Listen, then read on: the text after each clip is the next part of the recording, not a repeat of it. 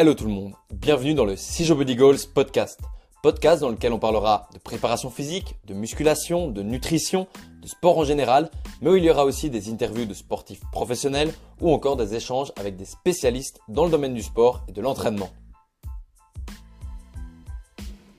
Aujourd'hui, je reçois pour la deuxième fois Olivier Bollier. Dans ce podcast, on parlera de la charge d'entraînement et de comment la quantifier. Bonne écoute à toi. Et donc, aujourd'hui, j'aimerais aborder avec toi la quantification de la charge en sport individuel parce que je sais que tu es spécialisé dans le sport individuel et dans le sport collectif. Je trouvais que deux, ça peut être deux sujets complètement différents parce que c'est pas du tout la même façon de travailler en sport individuel qu'en sport collectif.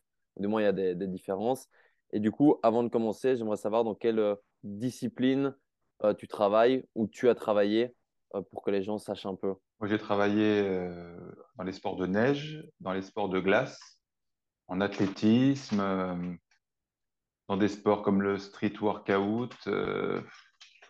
J'en ai fait beaucoup, mais que des sports individuels. C'est-à-dire qu'en 20 ans, j'ai jamais travaillé dans un sport collectif. Donc, je ne peux pas tous te les lister, mais J'en ai fait beaucoup pendant 20 ans et majoritairement dans les sports d'hiver. Mhm.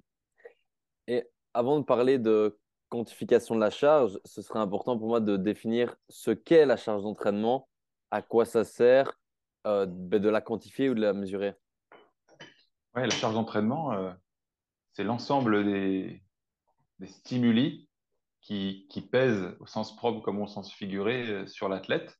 Donc, tu vois, la charge d'entraînement, elle est liée bah, comme son nom l'indique, à l'entraînement, c'est-à-dire le nombre de, séries, de répétitions, le tonnage que tu soulèves en musculation. Ça, c'est le plus simple à quantifier, mais tu as, aussi la charge d'entraînement qui est invisible, c'est-à-dire euh, ce qui pèse sur les épaules de l'athlète, à savoir euh, la fatigue liée à, sa vie, à sa vie, tu vois, inhérente euh, à sa vie privée, à son travail, tout ce qui pèse, tout ce qui peut impacter négativement ou positivement ces facteurs de récupération. Donc souvent, on, se bloque sur les paramètres d'entraînement parce qu'au moins eux, on les maîtrise. Mais il y a tout ce qui est invisible, c'est-à-dire le sommeil, l'alimentation euh, et, la vie en général, quoi, hors, hors sport. Et justement, ces, paramètres-là, donc c'est un peu l'aspect euh, aussi psychologique. Comment tu, tu, fais pour arriver à les mesurer ou les quantifier? Alors, la seule solution valable en plus de la connaissance humaine de ton athlète, qui est la première des, conditions, c'est-à-dire que tu connais ton athlète, euh, mois après mois, tu le connais, donc tu as une vision de, de ce qu'il est globalement. Moi, je, rajoute en plus à la connaissance euh, de mon athlète humaine, je rajoute la variabilité de fréquence cardiaque, parce que c'est euh, le seul indicateur physiologique objectif qui entraîne qui permet d'avoir un, reflet en ligne, en direct, de tous les aspects euh, qui pèsent sur la personne, euh, mentaux, physiques, etc. Donc j'utilise la variabilité de fréquence cardiaque, euh, la VFC ou le HRV en anglais. Mais ça, c'est quelque chose qui est un peu plus complexe et, subtil à, maîtriser. J'ai une formation en ligne qui s'appelle la VFC pour, apprendre à, utiliser pour soi-même ou pour ses athlètes la variabilité de fréquence cardiaque, mais c'est le seul indicateur que j'utilise qui arrive à, tout regrouper, en plus de, de, la connaissance euh, humaine de mon athlète, ce qui est le plus important. Et ça, est-ce qu'il y a des preuves scientifiques là-dessus? Parce qu'on a vu ça un petit peu au cours, et si je ne me trompe pas, il faut justement qu'il y ait une variabilité, et que s'il n'y en a pas, euh, ça veut dire que là, on est dans une phase un peu de, de surentraînement ou un petit peu dans le rouge. Donc, c'est important d'avoir cette variabilité mais euh, ça n'avait pas l'air très très sûr. On n'est pas encore sûr à 100% de, de ce, paramètre-là. Euh, il y a quand même maintenant euh, beaucoup de preuves scientifiques de l'utilité de la variabilité de fréquence cardiaque, mais ça reste un sujet où tu vas avoir des controverses, comme tous les sujets en fait intégratifs, c'est-à-dire qui, qui intègrent tous les aspects de la vie. C'est extrêmement compliqué à avoir un consensus scientifique total parce que euh, ça intègre tous les aspects de la vie. Mais maintenant, il y a quand même un gros paquet d'études euh, sur le sport et surtout sur le sport de haut niveau qui sont solides. Tu vois, Laurent Schmitt a beaucoup, beaucoup travaillé euh, en France dessus. Grégoire Millet, beaucoup aussi en Suisse. donc, c'est deux personnes qui, font référence et qui ont beaucoup publié. Mais eux te, diraient, je parle pour eux, te dirais la chose suivante. La VFC est une aide à la décision. C'est-à-dire que c'est en aucun cas quelque chose qui passe par-dessus ton expertise.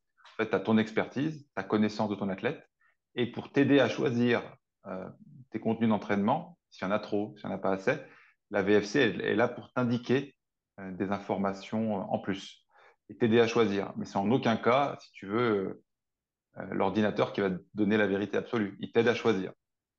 Ouais, non, clairement. Et après, il faut passer par beaucoup de communication avec son athlète aussi, je pense. C'est pas juste des, des, trucs informatiques qui vont aider. Le relationnel est hyper important. Je l'ai bien dit et je le redis. Ce qui, en un, c'est la connaissance humaine de ton athlète. Parce que pendant des décennies ou des siècles, euh, les entraîneurs s'occupaient de leurs athlètes sans ordinateur et sans technologie. Hein, et ils étaient loin d'être euh, plus bêtes que nous et ils obtenaient des résultats. Donc la technologie vient renforcer euh, la connaissance humaine, mais vient pas la, remplacer. Attention. c'est bien de le Indépendamment de tout ça, oui, bien sûr. Indépendamment de tout ça, il faut aussi se dire la chose suivante, c'est que on a des choses vraiment simples pour quantifier au moins ce qui se passe à l'entraînement. Et ce que ne font pas tous les entraîneurs ou pas tous les athlètes, c'est-à-dire ton carnet d'entraînement, qui soit sous forme papier comme avant ou sous forme électronique comme maintenant, euh, monitorer euh, tout ce que tu fais à l'entraînement, c'est euh, déjà énorme et ça te permet de voir tout ce qui se passe à l'entraînement. Et ça, déjà, les gens ne le font pas. Mmh. Et justement, toi, comment tu, tu quantifies cette charge? Quelle variable tu utilises? Je sais qu'il y a plein de mmh. méthodes différentes. le trim, par exemple, c'est assez connu. Après, il y a des limites aussi parce que, par exemple, dans le cas du trim, volume fois intensité, on pourrait obtenir la même valeur mais avec un volume, un, gros volume et une faible intensité, ou une grosse intensité et un faible volume, mais qui n'a pas le même impact sur l'athlète. Hmm. Donc, qu'est-ce que tu utilises, toi? hmm. Déjà, moi, je, j'utilise trois variables, tu vois, qui, qui nous permettent de, de, couvrir assez bien les choses. Un indicateur de volume d'entraînement, un indicateur d'intensité de l'entraînement et un indicateur de complexité des exercices réalisés. Parce que tu vois, par exemple, 10 séries de 10 répétitions en mollet versus 10 séries de 10 répétitions en squat complet, c'est toujours 100 répétitions. Enfin, tu imagines bien que la conséquence en termes de charge d'entraînement et de fatigue est sans commune mesure entre les mollets versus les squats. Tu vois? Donc, c'est pour ça que moi, j'ai rajouté dans mon analyse euh, la complexité des mouvements. Et en fait, euh, moi, j'exclus de mon analyse tous les mouvements monoarticulaires qui impacte peu l'organisme, parce que sinon, tu t'en sors pas. Quoi. Déjà, euh, il y a trop d'indicateurs après. Donc, je garde les mouvements polyarticulaires que je considère comme étant euh, euh, centraux dans l'activité en question. Voilà. Déjà là, tu fais le tri et tu gardes. alors, si c'est un, sport qui fait travailler tout le corps, tu gardes tous les mouvements polyarticulaires dans le pattern d'accroupissement, toutes les flexions, dans le pattern de poussée du haut du corps, tous les mouvements de répulsion, et tous les mouvements de tirage dans le haut du corps. Pousser, tirer, s'accroupir. Euh, les mouvements polyarticulaires, déjà, ça te filtre une grosse partie des, euh, des, des, mouvements. Ensuite, pour le volume d'entraînement, maintenant, le volume d'entraînement, il y a plusieurs façons de le quantifier. Moi, je quantifie le nombre de séries, le nombre de séries de tous ces mouvements-là, d'accord, polyarticulaires, que ce soit par séance, puis après par semaine, par cycle, par mois, par année, par tout ce que tu veux. C'est facile avec les tableurs. Hein. tout s'additionne automatiquement si tu mets une formule toute bête d'addition. Et le nombre de séries de, des mouvements qu'on vient de citer, bah, ça te donne une bonne information du volume d'entraînement. Après, il nous reste l'intensité à mettre en, exergue. Alors l'intensité, il ne faut pas se tromper. L'intensité, c'est euh, le pourcentage de 1 RM, c'est-à-dire euh, 1 RM, c'est 100% de ta production de force. D'accord? Donc l'intensité, euh, que je mesure, c'est les pourcentages de 1RM. Soit le pourcentage pur et dur si vous travaillez avec des pourcentages, soit j'utilise, moi, la moyenne des répétitions. Parce qu'en fait, euh, si tu as une moyenne des répétitions de la semaine à 6,2, tu vois, et alors que la semaine d'avant, tu avais une moyenne des, des répétitions de 8,3, tu te rends bien compte que plus tu te rapproches de 1, plus tu te rapproches de une répétition, plus l'intensité est grande parce que plus tu te rapproches de 1 RM. Donc, en prenant la moyenne des répétitions, tu as une, bonne information sur euh, l'intensité. Donc, voilà, tu couvres euh, tout, enfin tout. On couvre jamais tout, mais tu couvres beaucoup de choses avec le, nombre de séries accumulées, c'est l'indicateur de volume, la moyenne des répétitions, l'indicateur d'intensité, et la complexité des mouvements avec les mouvements polyarticulaires uniquement. Et du coup, quand tu, quand tu quantifies cette charge, ben, toi, évidemment, c'est la partie préparation physique. Est-ce que tu collabores avec euh, l'entraîneur euh, de, l'athlète en question pour justement savoir, euh, en te disant, toi, tu as droit à cette charge d'entraînement pour l'athlète pour que sur sa semaine ou sur son cycle, il soit dans le bon? Par exemple, j'ai bossé une Olympiade en natation. C'est typiquement ce qu'on faisait. Par exemple, en, début de préparation, il me disait, là, dans l'eau, il va avoir un faible volume de travail, il va, il va nager peu de kilomètres. Donc toi, tu as de la place en musculation pour travailler beaucoup. Et à d'autres moments, tu me laisseras la main, c'est-à-dire que tu feras un volume de musculation plus faible parce qu'il aura beaucoup de travail dans l'eau. C'est sûr que si tu, tu, fais que ton truc dans ton coin, euh, côté prépa physique, et puis que de l'autre côté, ils font euh, ou l'inverse de toi ou pareil que toi, dans les deux cas, ça ne peut pas marcher parce que si tu vas dans le même sens, si tous les deux on augmente le volume d'entraînement en même temps, pendant des semaines, tu vas exploser. Donc oui, ça, implique euh, que tu aies une connaissance au moins globale tu vois, de ce qui se passe en, technique et en tactique, en côté entraînement, pas que côté prépa physique. Et quand tu quantifies, euh, par exemple, si tu accompagnes un athlète qui vise euh, les Jeux olympiques, est-ce que tu quantifies ta charge sur une année, sur plusieurs années? Est-ce que tu l'adaptes sans cesse, pas au quotidien, mais régulièrement? Comment tu fais ces adaptations-là? Euh, Les adaptations, moi, je les fais semaine par semaine, en clair. je donne souvent le plan pour une semaine. J'ai dans l'idée qu'on va le garder plus qu'une semaine, bien sûr, mais je le donne pour une semaine et on adapte le volume et l'intensité semaine par semaine à l'intérieur d'un cycle. Et après, je change de cycle quand j'ai considéré, quand, je considère avec euh, le staff technique et l'entraîneur et l'athlète, pardon, quand on considère qu'on est arrivé au bout du cycle, à ce moment-là, on change de cycle. Et justement, comment savoir euh, quel, euh, allez, quel seuil optimal mettre dans la charge? Comment savoir quand on augmente la charge, à quelle vitesse on l'augmente? Est-ce qu'on va plus augmenter le volume? Est-ce qu'on va plus augmenter l'intensité? Comment savoir un peu comment faire varier cette charge? Alors euh, là, c'est une réponse qui n'est pas très satisfaisante, mais c'est pourtant la réalité. Il y a des athlètes qui supportent bien mieux l'augmentation de volume d'entraînement, c'est-à-dire des séances plus longues, plus de séries, et d'autres qui supportent bien mieux euh, l'augmentation d'intensité, c'est-à-dire en clair plus de, charge, plus de, pourcentage de RM. Et d'autres athlètes euh, sont, hybrides. Donc après, ça va dépendre de la, de la typologie de ton athlète. Est-ce qu'il supporte mieux le volume d'entraînement euh, ou l'intensité? Tu as aussi une troisième catégorie d'athlètes qui supportent un petit peu mieux euh, la variété. Ils ont besoin de beaucoup de variété d'entraînement pour supporter l'entraînement. Donc là, on en revient à notre introduction tout à l'heure. Si tu n'as pas une connaissance relativement fine de ton athlète, tu ne peux pas te dire ah ben, je vais augmenter d'abord le volume, toujours, puis après l'intensité. C'est ce qui paraîtrait un peu intuitif. Tu, vois, tu dis d'abord plus de travail, puis après plus d'intensité, ce qui n'est pas une mauvaise idée. Hein. Mais seulement, il y a des athlètes qui supportent mal une augmentation de volume, mais qui supportent très bien une augmentation d'intensité. Donc, euh, ça implique la connaissance de ton athlète. Donc, au début, quand tu ne le connais pas, ben, tu, tâtonnes, tout simplement. Et ce n'est pas ni un gros mot, ni une preuve de, professionnalisme euh, limité, c'est juste que tu tâtonnes tant que tu ne sais pas comment ton athlète réagit aux charges d'entraînement que tu lui proposes, tout simplement. Et du coup, justement, c'était ma question, c'est tu pourrais prendre quand même, ça prend un peu de temps de tester pour réellement comprendre euh, l'athlète. Ça ne se fait pas en deux, trois semaines que tu arrives à comprendre dans quel type il est. Non, mais au, début, tu ne prends pas de risque. Tu ne peux pas te tromper. De toute façon, si tu, si tu y vas tout doucement au début, euh, ça va te laisser le temps et à l'athlète et à toi de, faire connaissance. Et au bout de quelques semaines, tu auras les informations. Mais que ce soit un athlète qui réponde bien au volume ou bien à l'intensité, dans les deux cas, tu as une marge de manœuvre. C'est-à-dire, peut très bien augmenter un petit peu le volume. Il n'y a aucun athlète qui, ne supporte pas une augmentation légère de quelque chose. Faut juste pas taper dessus euh, avec un gros marteau. Quoi. si tu vas tout doucement, euh, tu tâtonnes les, premières séances, les premières semaines, et puis très rapidement, tu auras tes réponses. Surtout si tu utilises des indicateurs du système nerveux comme la VFC, tu vas vite avoir des retours euh, chiffrés en plus de, ton, de ta connaissance humaine de ton athlète. Donc voilà, il ne faut pas s'inquiéter non plus. Hein. Et, maintenant, en termes de, Souvent, on parle de périodisation linéaire ou non linéaire, donc ondulatoire. Est-ce que, enfin, comment toi tu travailles? Est-ce que tu pourrais euh, les, les définir euh, brièvement pour que les gens Hmm. euh, sachent Ouais. de quoi ça Alors, parle? D'abord, si, si les gens veulent aller beaucoup plus loin, sur YouTube, j'ai fait une vidéo pour l'INSEP. C'est une vidéo sur le site de l'INSEP.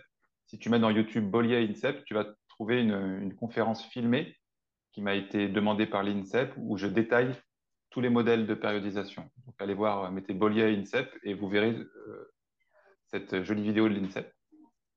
Mais pour faire simple, la périodisation linéaire, c'est la périodisation en bloc, c'est-à-dire un bloc, par exemple, d'hypertrophie, ensuite un bloc euh, de force max, ensuite un bloc de puissance. C'est l'organisation traditionnelle en Europe. Et puis, tu as la périodisation non linéaire ou ondulatoire, où, par exemple, dans la semaine, tu as et de l'hypertrophie, et de la force, et de la force endurance, etc. Et tu mélanges tout, mais pas n'importe comment. Donc, pour faire simple, c'est ça. Euh, les deux modèles sont très bons, euh, ont fait leurs preuves dans une multitude d'activités. C'est juste que la périodisation linéaire par bloc, elle convient très bien aux sports individuels qui ont peu de compétition, comme l'athlétisme, la natation, où tu as beaucoup de temps devant toi sans compète. Dans les sports collectifs, où tu as un match tous les week-ends, tu peux pas t'amuser à faire des blocs uniques d'une seule qualité, parce que l'athlète, il doit être euh, opérationnel très, très, très souvent. Donc en fait, les deux modèles sont bons, c'est juste qu'il y en a qui correspondent mieux au sport individuel à calendrier limité et l'autre au sport collectif à calendrier chargé. Mhm. Et justement, en sport de haut niveau, on est obligé de, pousser les athlètes jusqu'à leur limite, tout en ne dépassant pas cette limite. Justement, comment on peut, enfin, comment on fait pour ne pas tomber dans ce surentraînement ou justement causer des blessures? Comment savoir euh, où se situe la limite? Est-ce qu'il faut faire des tests régulièrement? Durant la saison, que ce soit, je sais pas moi, des tests de, de sprint, de saut, voir si ses performances sont stables ou faire des tests plus, euh, plus physiologiques, entre guillemets, euh, en labo ou quoi? Ben, sans parler de tests physiologiques en labo, euh, si tu fais un suivi hebdomadaire de la variabilité de fréquence cardiaque, comme je l'enseigne dans ma formation, euh, la VFC, tu euh, peux normalement euh, limiter très fortement le risque de surentraînement. Et donc, tu peux avoir euh, les plus grandes charges d'entraînement possibles en étant à la frontière de ce que l'athlète euh, est capable de supporter en toute sécurité. Donc, sans dire de faire des tests très poussés, la VFC, ce qui est déjà pas rien, qui prend plusieurs minutes de tests par semaine, tu as une bonne information euh, en direct, sans avoir à attendre que la catastrophe soit produite pour te reposer après. L'idée, c'est d'anticiper les emmerdements, c'est pas d'attendre qu'ils arrivent.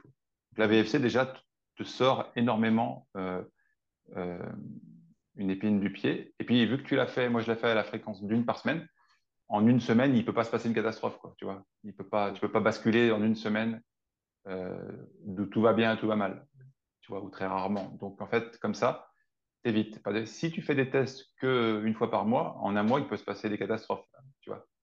Tandis qu'à l'échelle de la semaine, j'ai rarement vu des catastrophes arriver à, à l'échelle d'une semaine. Et est-ce que tu fais aussi euh, des questionnaires euh, sur euh, allez, type POMS ou, ou, même, euh, ou même du RPE pendant tes séances ou c'est vraiment focus que sur la, la variabilité cardiaque? Ouais. Non, j'ai, essayé pendant une Olympiade, euh, je faisais le test de Hooper. Euh, ça m'a bien, bien cassé les couilles. Ça a cassé les couilles à tous les athlètes. En fait, euh, les RPE, les tests psycho qu'on fait tous les jours, je me suis rendu compte que, contrairement à, à ce qu'on dit en ce moment, parce que tout le monde t'en parle, moi, j'ai eu que des mauvais retours parce que c'est trop contraignant euh, au quotidien, trop automatisé. C'est-à-dire que les, athlètes, ils te répondent en même temps qu'ils sont en train de prendre leur douche. Euh, ils répondent euh, comme des robots, pas toujours, mais souvent. En plus, il se passe le problème qu'on a beau dire, on a beau faire, ils savent très bien ce que tu vas en faire. Donc, s'il y a des problématiques de type Ah oui, mais si je dis que je suis fatigué, je ne vais pas jouer ce week-end, hein, explique-moi comment tu contrebalances la, la chose. Donc, euh, non, pour toutes ces raisons, j'ai abandonné euh, les RPE et, tous les, tests euh, quotidiens de ce type-là. Je préfère connaître mon athlète, le regarder dans le blanc des yeux et voir comment ça va et lui faire passer sa VFC. Comme ça, je trouve que c'est un meilleur compromis que l'emmerder tous les jours avec des tests où il va répondre comme une machine. plus objectif aussi comme euh, façon de faire, Bah, tu as la partie subjective avec la connaissance de, de- de ton athlète, hein, ça c'est subjectif, hein, et la partie physiologique avec la VFC. Voilà, tu as les deux casquettes. Il ne peut pas t'en manquer une. Si tu en manques une, tu perds, euh, j'allais dire 50% de la, de la vérité, mais peut-être. ouais. Mhm. Donc il te faut les deux. Mais voilà, tu es dans le subjectif à fond, c'est la connaissance humaine de, ton, de ton athlète et tu es dans l'objectif à fond, c'est la VFC. La VFC, il ne peut pas tricher. Donc, euh, voilà.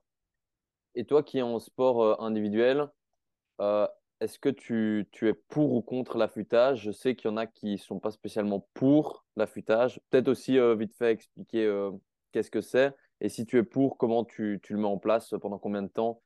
Sur quels paramètres tu joues Un peu pour savoir. L'affûtage, c'est un, comportement à l'entraînement qui implique de limiter la charge d'entraînement pour faire apparaître euh, le fameux pic de forme qui n'existe pas vraiment, c'est plutôt un plateau qui apparaît, pas un pic qui dure 5 minutes. Donc c'est en fait couper des paramètres d'entraînement très brusquement, ou pas d'ailleurs, pour faire apparaître un pic de forme le jour des Jeux Olympiques. Voilà l'exemple caractéristique. Donc oui, l'affûtage, je l'utilise euh, beaucoup, euh, avec beaucoup de succès. Il y a deux façons de faire de l'affûtage. Euh, un affûtage très rapide et très brusque. En quelques jours, tu coupes très brusquement certains paramètres d'entraînement. Et un autre, un affûtage plus long, en plusieurs semaines, dans des sports extrêmes comme la natation, par exemple, où ils s'entraînent à des volumes monstrueux. Tu as besoin de faire un affûtage sur plusieurs semaines. Je parle à très haut niveau. Pour, euh, ben pour désengorger la charge d'entraînement. voilà. À part dans des sports monstrueux comme ça, en termes de charge d'entraînement, souvent les affûtages courts et, brusques fonctionnent très bien. Euh, voilà, ta question. Quand, tu dis court et plusieurs semaines, ça, c'est plus ou moins combien de temps? Environ, euh, ça peut aller. Moi, j'en ai vu de 15 jours, 3 semaines en natation avant l'épreuve. Et court, c'est une semaine, un peu plus, un peu moins, de 7 jours. Et du coup, tu fais aussi, parce que je sais que l'affûtage, souvent, on dit que c'est diminuer le volume quand même de manière intense, mais tout en gardant l'intensité euh, et ne pas baisser l'intensité durant ce volume qui est réduit. Quoi. Je ne vais pas dire tous mes secrets, mais pour l'affûtage court, je coupe euh, effectivement le volume d'entraînement très brusquement et euh, je maintiens l'intensité, voire je l'augmente légèrement, légèrement. Et comme ça, tu vois apparaître des pics de forme très nets, très marqués et assez facile à maîtriser. Alors, par contre, ce que je conseille aux gens, c'est de s'entraîner avant. C'est-à-dire, euh, il ne faut pas faire un affûtage à l'aveugle le jour des Jeux Olympiques. Alors, je prends toujours un exemple caricatural, mais en fait, ce qu'il faut faire, c'est classer les compètes. Tu vois, tu sais que ton gars, il va avoir 10 compètes.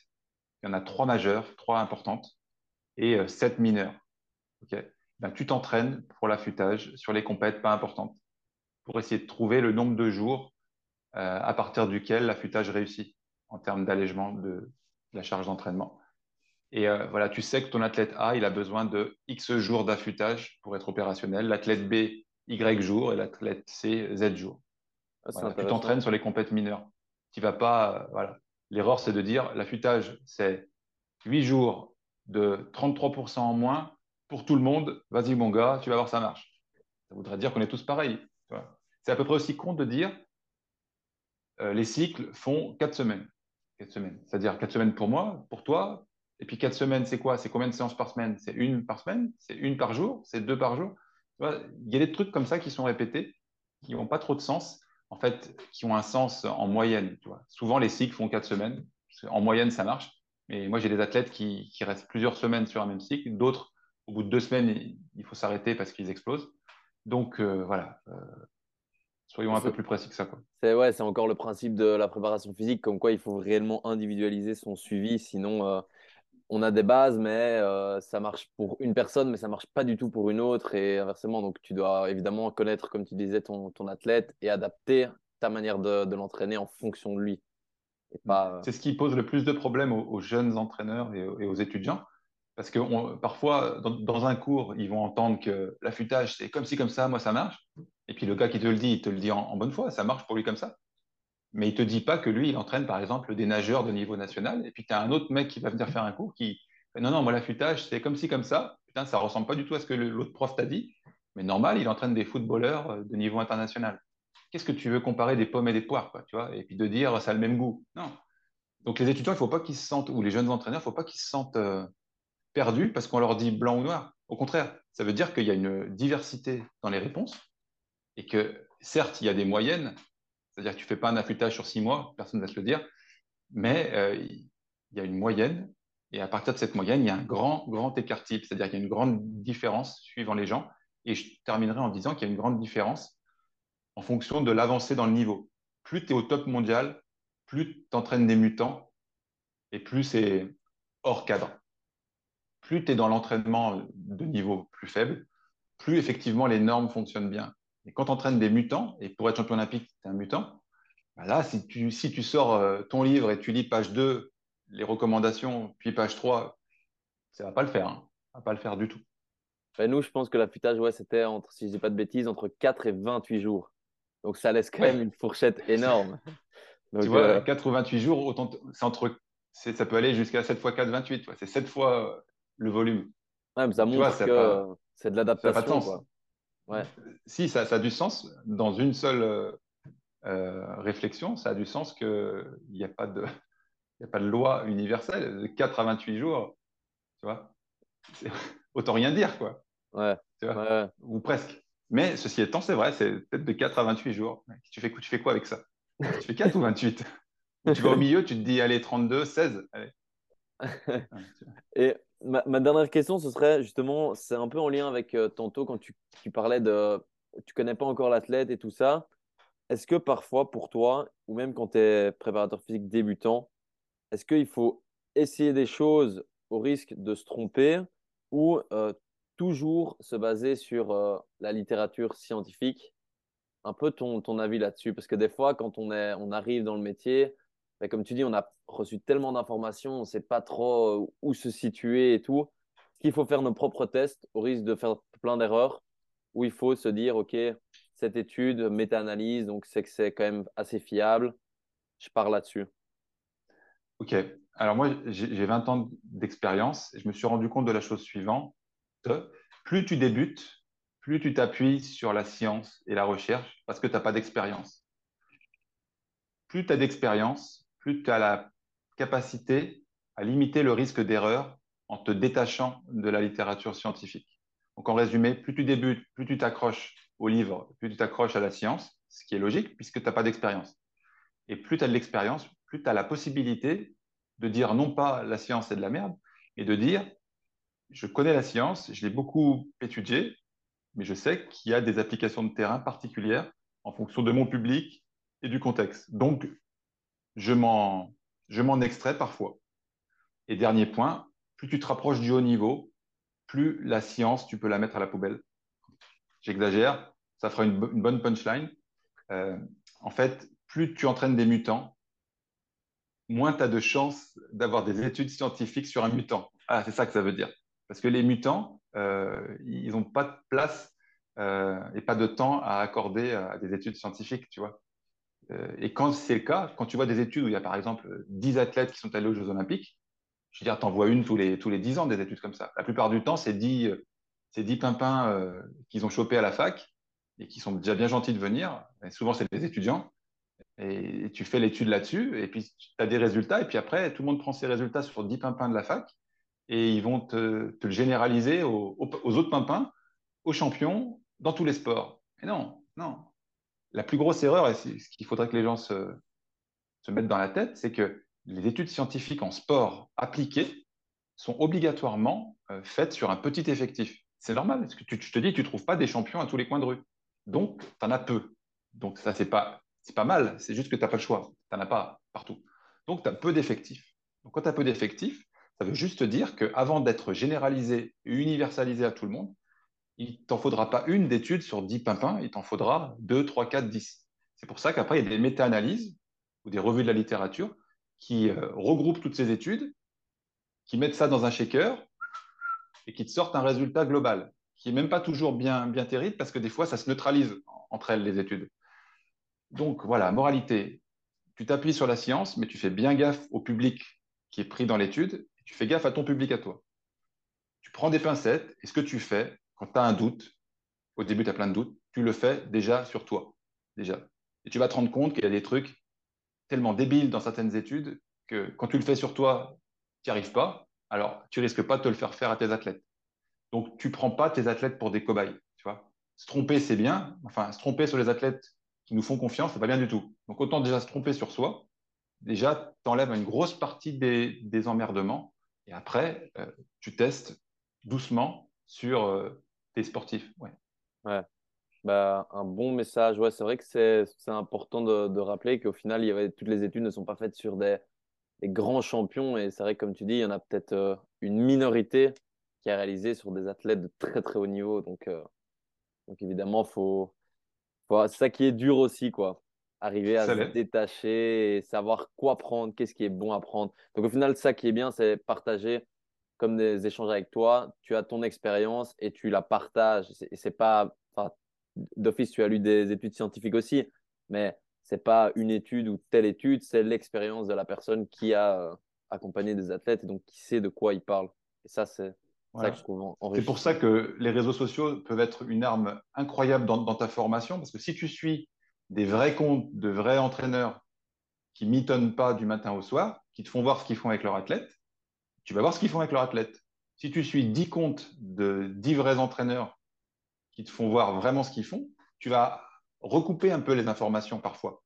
Et tiens, tu vas avoir 10 chouettes comptes Instagram, ton expérience, tes études. Putain, là, déjà, tu es déjà plus armé euh, que n'importe qui d'autre pour prendre une décision. Et après, si tu testes en plus sur toi avant de balancer la sauce sur tes sportifs, là, tu as sacrément filtré les emmerdements. Là. Euh, et puis, ouais, j'invite vraiment les gens à, prendre le maximum d'informations, mais de personnes qui ont arpenté le chemin. Et pour savoir si les personnes ont arpenté le chemin, c'est pas compliqué. Tu vois, euh, je vais prendre un exemple qui n'est pas le mien pour une fois. Euh, Aurélien Broussal, euh, il se cache pas, il se fait voir en train de coacher des judokas, jour après jour, année après année. Il se cache pas, il n'invente pas euh, des trucs. Fred Marceroux, qui a entraîné du rugby pendant 20 ans de sa vie ou 15, on l'a vu avec ses rugbyman. Okay Quand un mec te dit, ouais, moi, tu sais, j'entraîne plein de champions, hein. mais attention, euh, je peux, je peux rien dire parce que tu vois bien. Et moi, en 20 ans, j'ai entraîné 31 athlètes sélectionnés Olympiques. Il y en a un qui a refusé que je communique sur ce que je faisais avec lui. Un en 20 ans sur 31 athlètes. Arrêtez les gros mythos, les mecs. Arrêtez. Les gens qui, qui arpentent le chemin, ils se cachent pas. Point barre. Et voilà, c'est la fin de ce podcast. J'espère que tu l'auras apprécié et maintenant abonne-toi pour ne louper aucun de mes prochains podcasts et n'hésite pas à mettre une évaluation, de préférence 5 étoiles pour soutenir mon travail. J'ai plus qu'à te dire à très vite pour un prochain podcast. Ciao